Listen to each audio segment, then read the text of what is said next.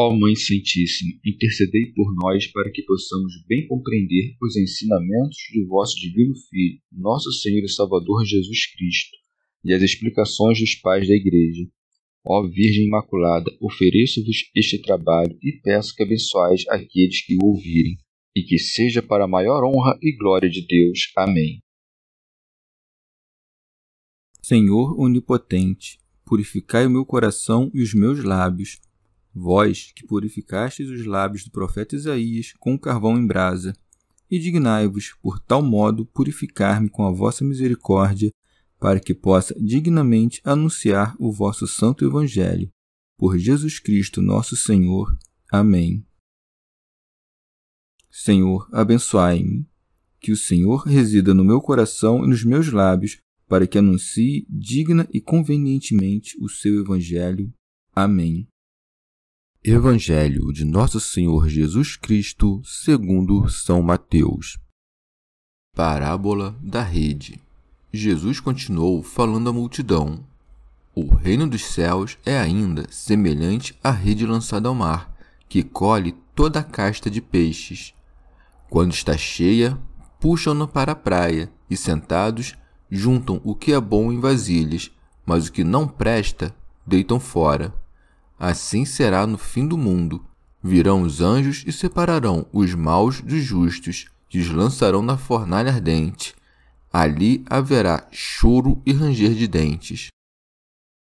Entendestes todas essas coisas? Responderam: Sim.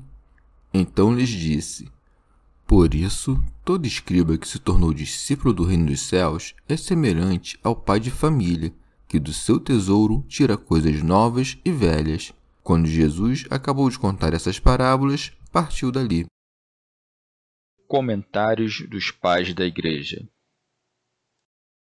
São João Crisóstomo depois do Senhor ter recomendado pelas parábolas anteriores a pregação do Evangelho, a fim de que não nos confiemos somente nesta pregação e de que não pensemos que basta fé para nos salvarmos, acrescenta outra parábola que inspira terror, dizendo: O reino dos céus é ainda semelhante à rede lançada ao mar. São Jerônimo. Depois de cumprida a profecia de Jeremias, eis que mandarei muitos pescadores, e depois que André, Tiago e João ouviram, segui-me e eu vos farei pescadores de homens, teceram para si, do Novo e do Antigo Testamento, a rede dos dogmas evangélicos e a lançaram ao mar deste mundo. E esta rede está até hoje estendida em meio às ondas, colhendo tudo o que cai entre os redemoinhos salgados e amargos, ou seja, os homens bons e maus. E isto é o que significa que colhe toda a casta de peixes. São Gregório.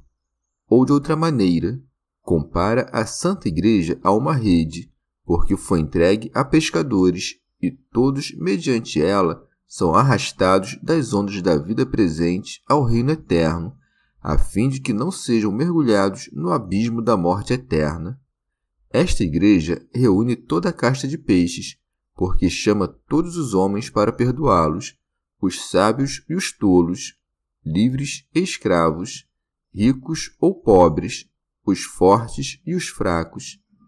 Estará completamente cheia a rede, isto é, a Igreja, quando, ao fim dos tempos, cumprir-se o destino do gênero humano.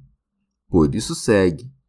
Quando está cheia, puxam-na para a praia e, sentados, juntam o que é bom em vasilhas, mas o que não presta, deitam fora porque assim como o mar representa o mundo, assim também a praia figura o fim do mundo, e é neste momento que são escolhidos e guardados em cestos os bons e os maus jogados fora, ou seja, os eleitos serão recebidos nos tabernáculos eternos, e os maus, depois de terem perdido a luz que iluminava o interior do reino, serão arrastados para as trevas exteriores, porque agora a rede da fé contém igualmente como a peixes misturados, a todos, os maus e bons, mas a praia indica o que trazia a rede da igreja.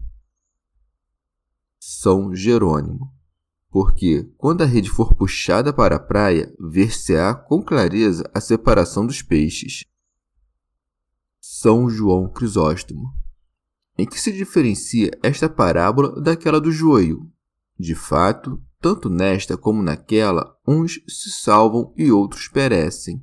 Nesta última, entretanto, perecem pela heresia de suas doutrinas perversas. Na primeira parábola, da semente, porque não davam atenção às verdades que lhes eram ditas, e na parábola da rede, por sua má vida.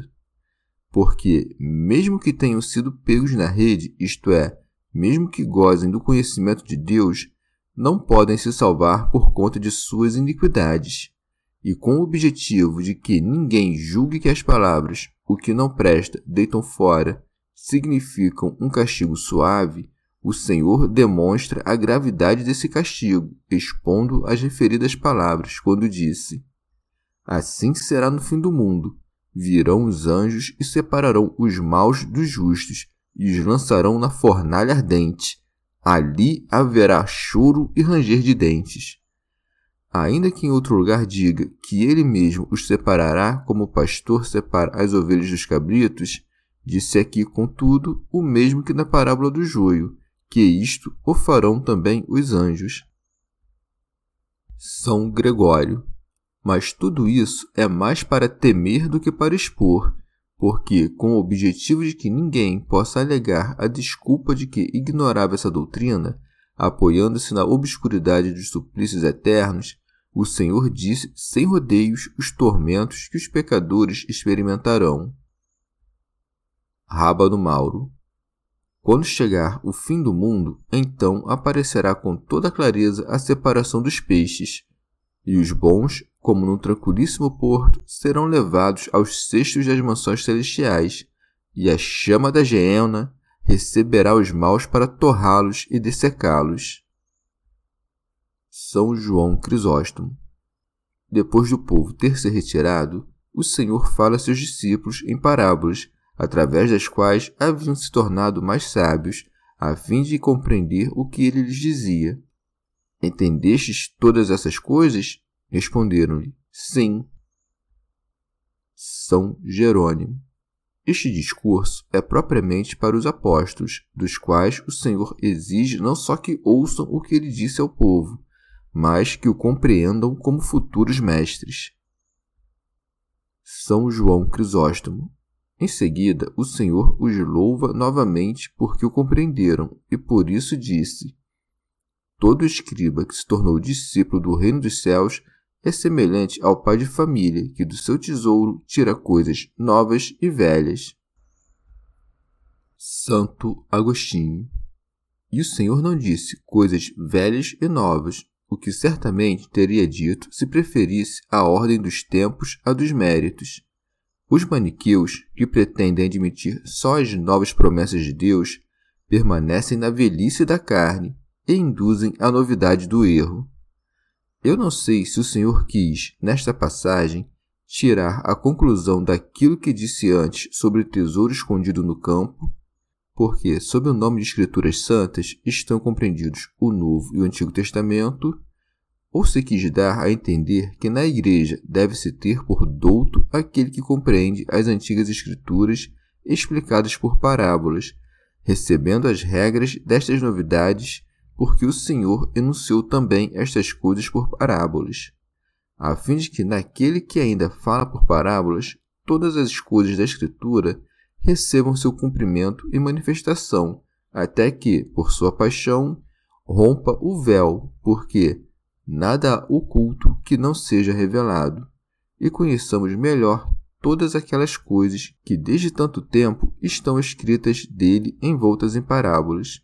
Os judeus, recebendo-as em sentido literal, não quiseram ser sábios no reino dos céus. São Gregório se por coisas novas e velhas se entende como querem alguns os dois testamentos, é preciso negar que Abraão foi douto, este que, mesmo tendo conhecido os fatos do Novo e do Antigo Testamento, não os anunciou em palavras.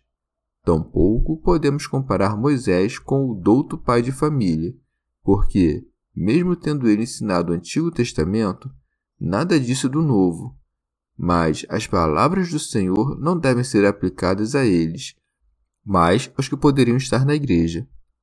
Estes tiram de seu tesouro as coisas novas e antigas quando, por seus costumes e suas palavras, pregam os dois testamentos.